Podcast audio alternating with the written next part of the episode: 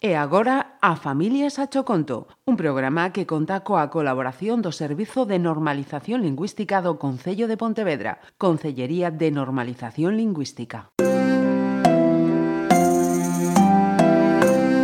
A Familias a Choconto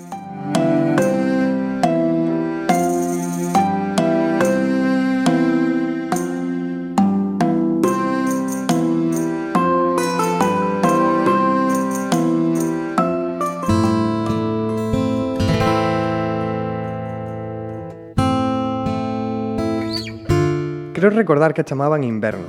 Hai tempo tivo outro nome, outra vida, e quizáis un pasado que non daba pé a existencia de lendas como as que hoxe se contan. Gostaríame poder dicir que a historia é fermosa, como calquera deses contos que adoito narrarvos a carón do lume.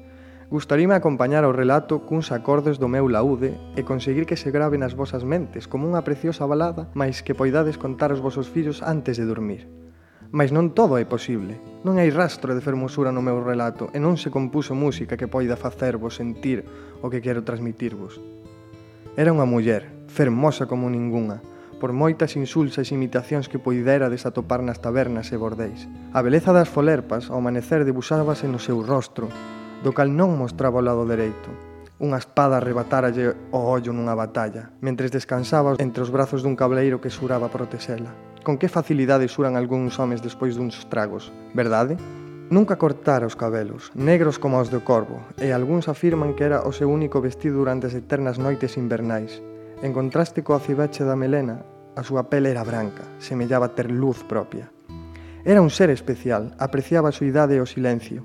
Vagaba sobre a neve mirando ao infinito, e din que non sabía amar.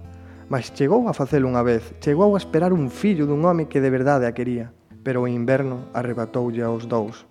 Daí o alcume, que desde entón a perseguiu como unha maldición. Inverno aínda pode relatarvos a súa historia en persoa, só tedes que depositar un par de moedas sobre o seu peito nu. O bardo sorriu con sorna, e ela fará o resto. Por esa noite aforrarei o traballo. Grazas. Grazas.